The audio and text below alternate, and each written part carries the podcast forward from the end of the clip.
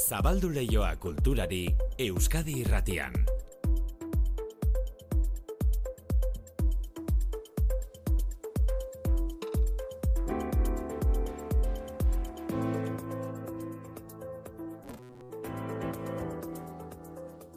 Ordu biak eta hogeita mairu manu etxe sortu arratsaldeo. Berdi maite. Esne kolorekoa du izena, ezta? Mm, Tantxakaren bai, eta azkeneko antzeslanak. ez dut ikusi, oraindik ez da estrenatu, baina oso itxura ona dauka. Eta protagonista Aitziber Garmendia. Normalean Aitziber ikusten dugu komediak eginez, ba oraingoan Ez da komedia. ez da komedia. Ez da Ba, esan dakoa barriagan, igandean estrenatuko den antzeslana da hori, hori Mhm. kultur lehioan izango den izpidetako bat, Bai. eta gainontzea musikak hartuko du lehentasuna, Ba bai, ez? oso gutxi falta da, Durangoko azoka hasteko oso gutxi falta da, idazleek, musikariek, komikigileek, sortzaileek azken batean bere lana plazaratzeko. Ahotseneari begiratuko diogu gaur, literatur sorkuntzaren eta musika sorkuntzaren plaza da ahotsenea, eta musikaren entzun ondo berrogeita mar lan berri, berrogeita mar disko berri aurkeztuko dituzte. Musika guzta oparoa beraz aurten. Gurekin berehala ahotsenean antolaketan dabilen miren narbaiza.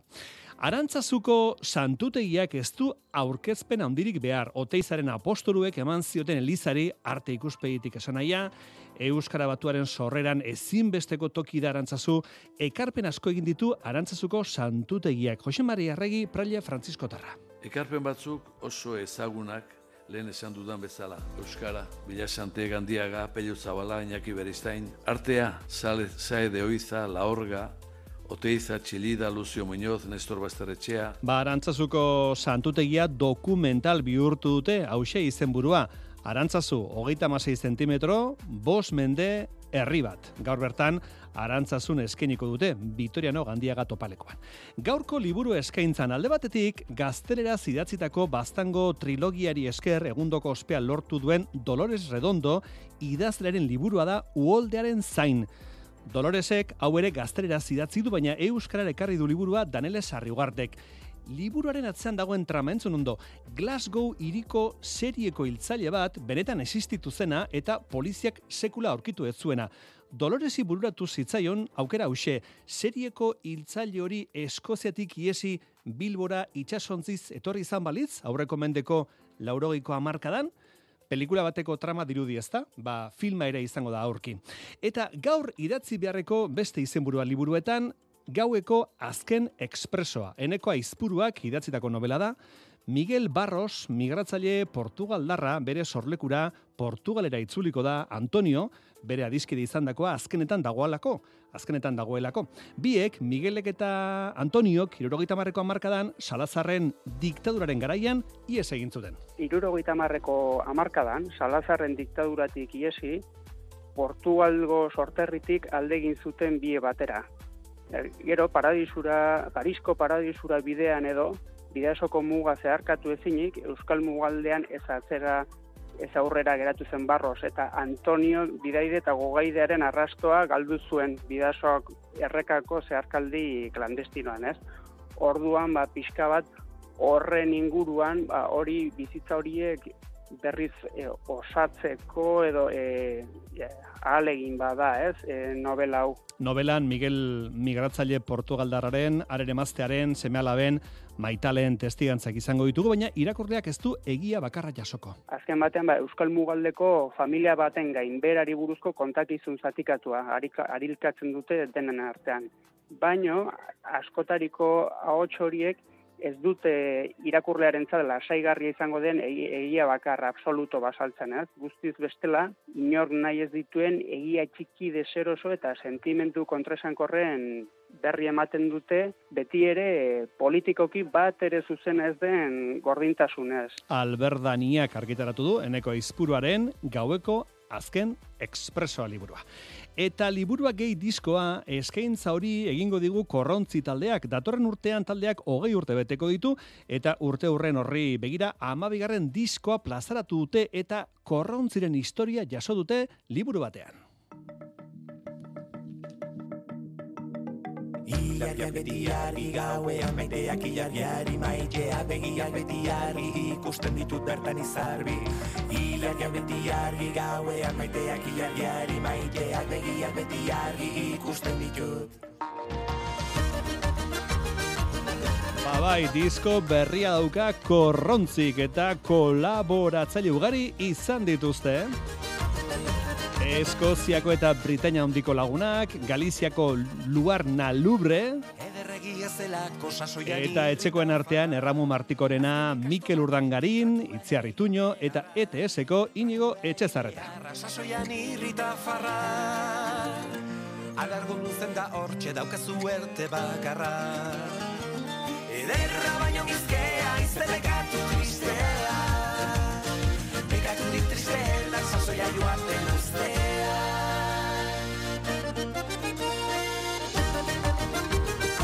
Bauxe, korrontziren disko berria eta abesti hause da ederregia zelako. Gure saioa, irurak artekoa, ederra izango alda. ba, euskalo. Hasi egingo gara.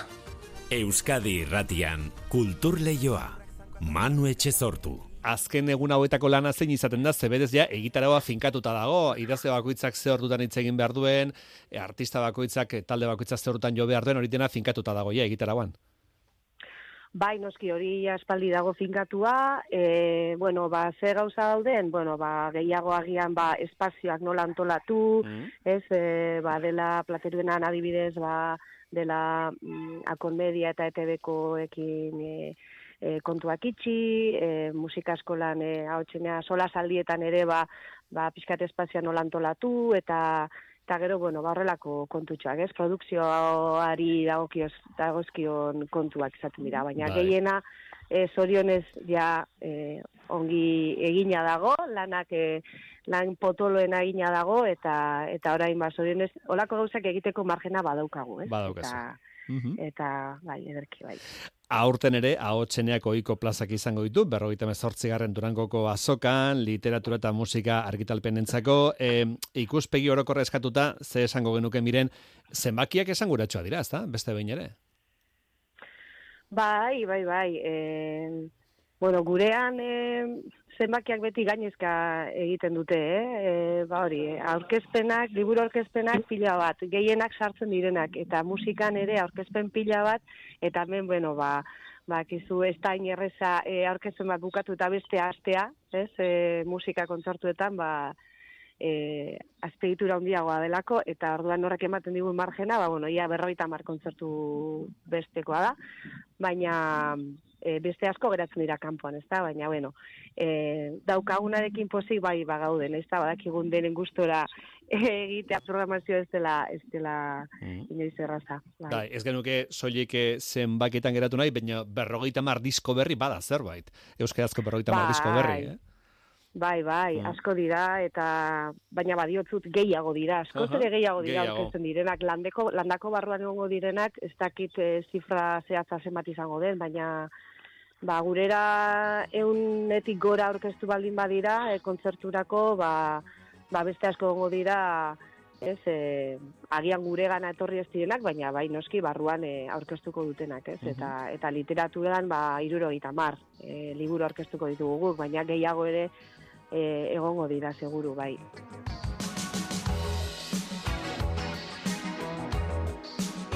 Miren Narbaiza entzun duzue, berala segiko dugu Durangoko ahotseneako Miren Narbaizarekin izketan aurtengo asmoi buruz. Gainera, Durangora lehen aldiz arrimatuko den musika talde batekin ere egina dugu itzordua. Berala segiko dugu Durangoko lagunekin izketan, baina aurrez, errepasa ditzagun eguneko kultura albisteak antzerkian, tantxaka antzerki konpainia donostiarra, jo eta zu lanean ospatzen ari da bere berrogi garren urte hurrena. Aurtengo bere laugarren proiektua aurkeztu dute harria gantzokian esnearen kolorekoa antzez lana. Nel Legison, idazle Britainiarraren izenburu bereko novelan oinarrituta, haren egokitzapena. Estrenaldia igandean izango da, Arriaga Antzokian, Juan Martiaren berri maile bilbotik. Lana gogotik eginez, horrelaxe ospatzen ari da Tantxaka Antzerki Konpainia Donostiarra bere berrogei garren urte hurrena. Mireia Gabilondo, aktore eta konpainiako kideak dio, zorte haundia dutela gustatzen zaien jardunean berrogei urte igaro dituztelako. Ba, urte asko damazkibula hemen, lan da lan da lan, eta gustoko egiten dugun lan batean, ez? Eta horrek ba, poza handia ematen duela bizitzan. Sortea daukagu nik uste dute oraindik ere hemen gaudelako, eta lan guretzako ba, interesgarriak edo politiak edo ez dakite bihotzan kasgora jartzen dizkigutenak. Gabilondok dio antzerki munduan gauzak asko aldatu direla azken aldian eta egoera berrira egokitu beharra dagoela horrexigatik eta plazerragatik noski lanean jo eta zu jarduten direla. Gauzak aldatzen doaz eta nik uste dute hemen jarraitzeko gauza mordu hain behar direla mantendu ahal izateko. Oin dela amar urte edo amaust urte edo ikuskizun batekin ba igual pare bat urte botatzen genitun eta e, Espainia mailan ere ba, ba, emanaldi gehiago egiten ziren, eta bueno, errezago zen ba, mantentzea ikuskizun bakar batekin edo bikin esate bateako. Orain ez dakiz zergatik, baina boladak aldatzen ari dira, eta ikuskizun gehiago ikusi behar dira, behintzat mai genian lana ateratzeko. Baina beste alde gustora ikuskizunekin ondo funtzionatzen ari dira, eta berroi urte ez dira gutxi esango nuke. Honen arira Fernando Bernuez konpainaren zuzendariak maiz erabilioi duen esaldia aipatzen du. Yo tengo una frase que repito bastante y es que en este oficio nuestro eres lo próximo que hagas, ni siquiera lo último que has hecho. Ba, tantxaka konpainaren urrengoa esnearen kolorekoa antzeslanaren estrenaldia da datorren igandean Bilboko harriaga antzokian.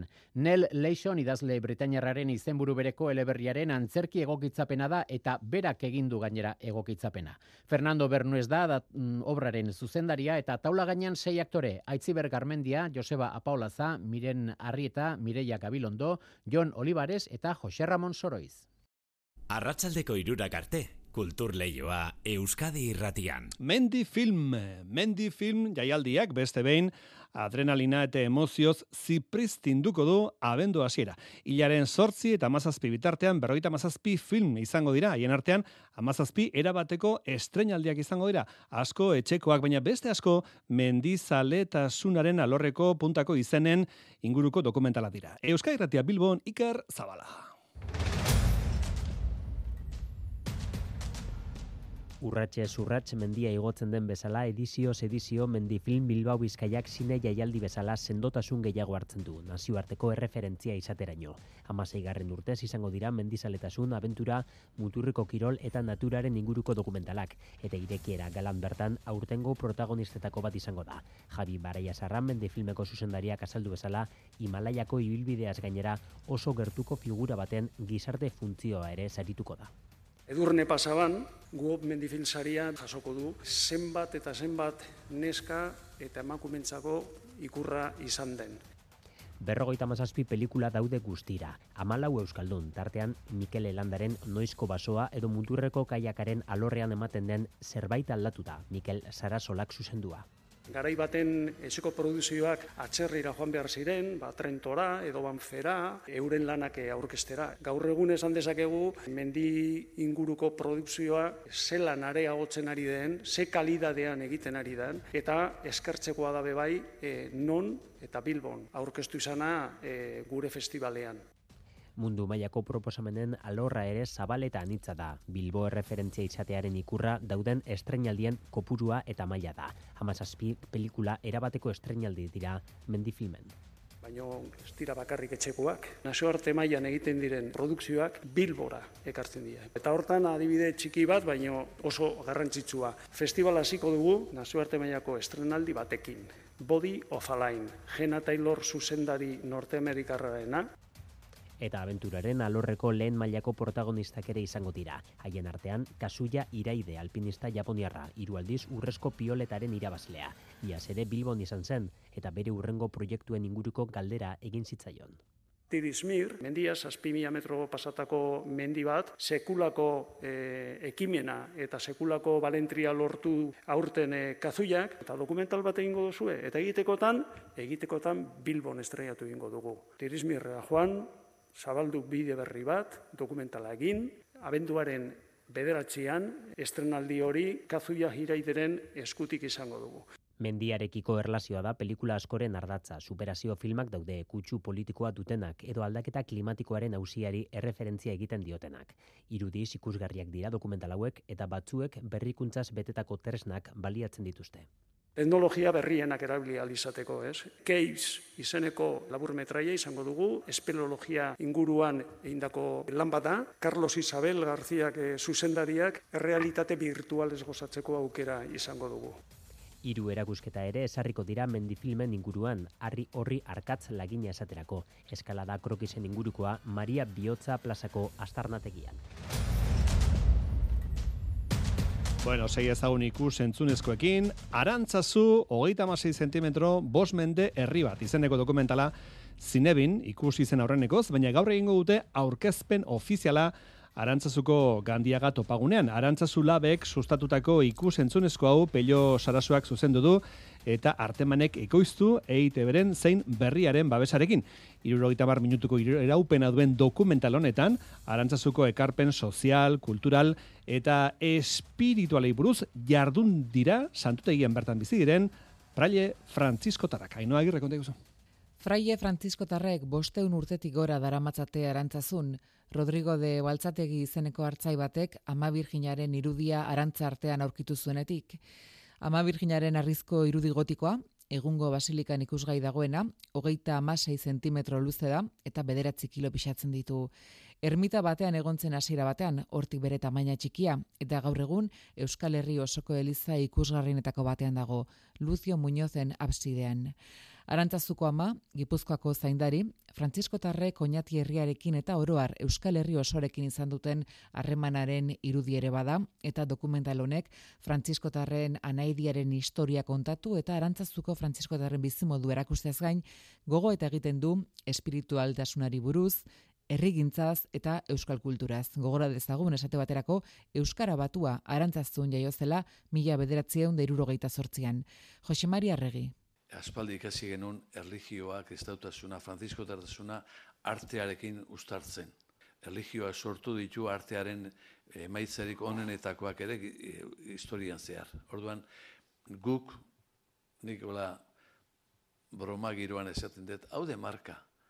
Hemen gaudek bosteun urtetan arantzazuko elurrak eta hotzak eta pasatzen sandaliakin, ama orginagatik, eta orain jendea zeta torri izak, otiza ikustea, Peio Sarasuak zuzendu duen dokumental honetan, Jose Maria Arregik eta beste sei Francisco Tarrek parte hartu dute alanola, arantzazurekin modu batean edo bestean harreman esanguratsua izan duten hainbat pertsonak. Besteak beste, Lorea Agirrek, Jon Sarasuak, Jose Ramon Belokik, Xavier Ruzkitzek, nahiara goia, arantzazulaben zuzendari nagusia. Arantzazutik Euskal Herrian urtetan egin den ekarpena ezagutzera emateko dokumentalak hainbat testigantza eskaintzen ditu, elkarrizketa eran jasoak guztiak. Eta e, arantzazuko Frantziskotarrek herriarekin duten lotura, egindako ekarpenak alorrez berdinetan, eta hori bere espiritualtasunarekin nola lotu duten, ezagutza era emateko irogeita mar minutuko dokumentala ondu dugu. Gaur egun emeretzi Frantziskotar daude arantzazun, duela ez asko, duela irurogei bat urte, eunda berrogeita mar zeuden arantzazuko santutegiaren iragana zezezik etorkizunaz ere hitz egiten dute dokumentalean peio sarasuarekin solasen aritu diren fraiek. Nork hartuko du arantzazu? Hoi da gure galdera, eta orain momentu honetan erantzutan ez dakiguna, zeren eta Franziskotar Euskaldun gazterik ez dago. Franziskotar asko dago oraindik, munduan amar mila gara oraindik, amaika mila, baina Euskaldunik ez dago. Eta orduan guk nahi genuke Euskalduna, ez bakarrik euskera ikasten duena hori edonrok ikasi ezake, koreano batek ere bai. Nik uste euskal zena bat badagoela hor, badagoela izateko modu bat, gu, ba, herriari ematen saiatu garena. Arantzazuko estrenaldiaren ostean, Durangoko azukan emango dute, eta 2008 lauan iritsiko da Arantzazu hogeita masai zentimetro bost mende herri bat dokumentala zinema aretoetara. Bueno,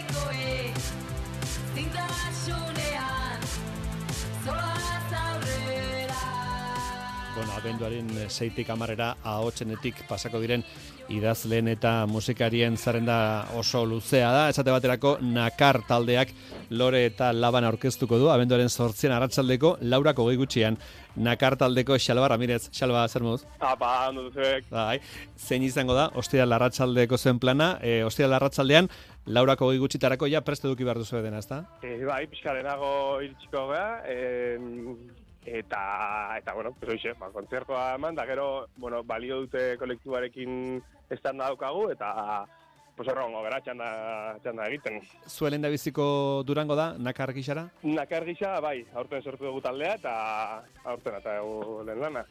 Lehen dik eh, egona zarete, ze zuetako Hori da, asko... batzuetan, baina hori da, hori da. Bai. Bekarrekin lehenengo. Bai. Hori, da, zuen eh, taldean zabiltzatenak, bueno, lauki dezarete, eta badaukazu esperientzia beste talde batzuetan, beraz, esperientzia hori orain eh, islatuko zen eh, talde berri honetan, ze beti eskarmentuak esperientziak beti laguntzen du, ezta, eh, Xalba? Bai, batez ere zer ez dezun egin nahi, ez? Edo nondik ez dezun pasa nahi.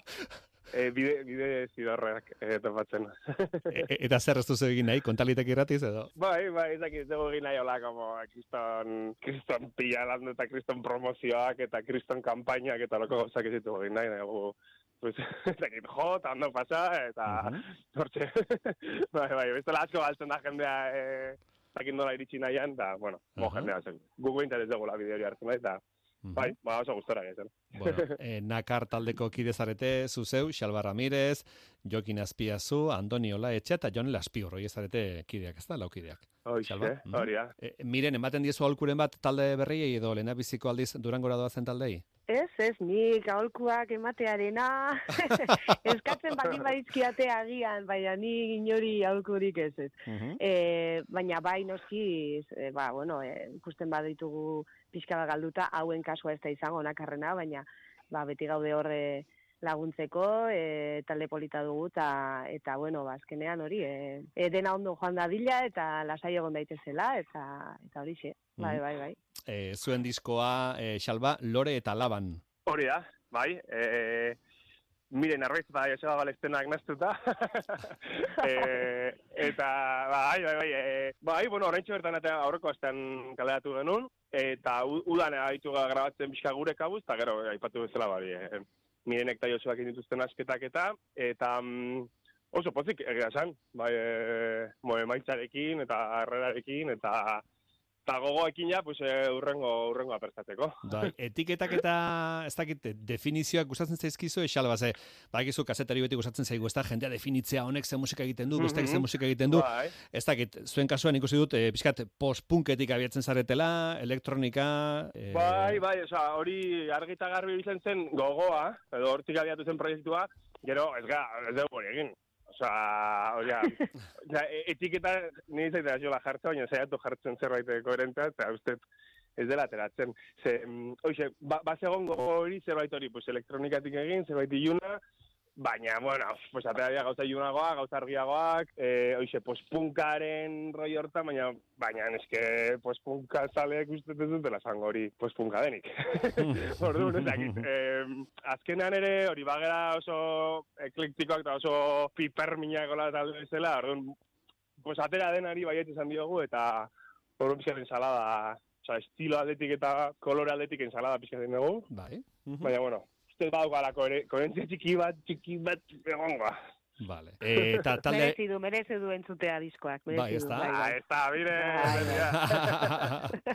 Ongi, ari gara, nakar esaten diozu edo nakar edo nakar edo nola esaten duzu, eh? Xalba? Guk nakar, esaten dugu, Nakar. bueno, Vale. Ongitorria, bai. Ikusi dute, zera, euskaraz e, hiru esan nahi dituela, ezta? E, nakar hitzak eta zuena izango da lehendabizikoan gogo gabetasuna dirazteko sustantiboa igual? E, ba, Edo ez? Bueno, izan zen, e, jonek ekarri zuen izen hori, eta bera oso argi zekarri izen hori izan martzula, bere taldean beste batzuk atazian, da, bueno, azkenan, venga, nakar. Eta beak zokan gehiago soinuagatik, mm koloreagatik eta, baina gero zein biak, bueno, pixkat hola, pues, altxatzen ze izen horren inguruan tal, eta ikusi genuen hori, euskaraz badela hori gogo gabe, eta topatu nun hori, e, zetubiaren egunkari ezkutuan, txiardegi giatia, pues esaldi hori nakar eta naskatuta nabil biziteko gogoak arrazitaliak. Eta bazen garai hortan hor geunden. Orain zorionez ez hain ez hain beste. Orain ja beste- Garai hortan Bai, taldea sortu genuen e, garai pixkat ilun batean. Mm. Eta, mm, eta, ez, ba, jo, esaldi hori izan zen oso potentea, eta bastante e, kanonikoa taldearen zan, ez? Bai. Como, ba, uf, bizitza zer den, ez? Bai, bai, baina bueno, orain ja bizitza beste kolore batekin begiratzen duzu, ezta? Edo beste modu batera, ez? E, oraingoz bai, Leicester, pues, auskalo. ez? Auskalo. Eh, dena. Txarra, txarra badoa, eta ona ere ba, ba. Bueno, haue behintzat gozatzeko eguna dituzu ez, Durangoko azokan izango zarete, aurkeztuko duzu lehendabiziko diskoa, eta esan dugun, bixi, esan dugun gixan, ostira larratzaldean zuzeneko emanaldi izango duzu. E, miren, e, oso gutxi falta da Durangoko azoka azteko, zerbait esan nahi duzu, informazio praktikoren bat eman, zerbait aholkatu jendeari, zerbait esan edo? Ba, ez, e, bueno, e, azoka badaki egonda dagoenak badaki, ez? E, bertara joan eta eta ara eta ona ibili, e, saltxeatu eta bueno, e, gogoan izan hori ba, gure kasua mentzat, e, bi, bi espazio ezberdinetan e, banatu da dagoela hotxenea, ezta? Batetik dagoela plateruenan e, ahotxenea zuzenekoak esaten dioguna. Eta hor ordu erdiro egongo etenarekin, baina ordu erdiko kontzertuak e, izango direla goizeko e, amaiketan hasita gaueko amarrak arte, eta bestetik e, Bartolome Ertzila musika eskolan, landakotik e, minutu batera horrondoan, e, haotxenea sola zaldiak, eta horre ja izango da, ba, literaturari batez ere eskenetako tartea. Eta, eta besterik ez, ba, hori, kulturzalea dena, ba, horbilu dadila, eta hartu ditzala indarrak urte guztian ere jarraitzeko kulturaz gozatzen. Hori Eh? Ez bakarrik eh, azokako aste honetan, baizik eta urte guztian eh, behar baitu kulturzalea. Durango ez da hilagu arte bat izan.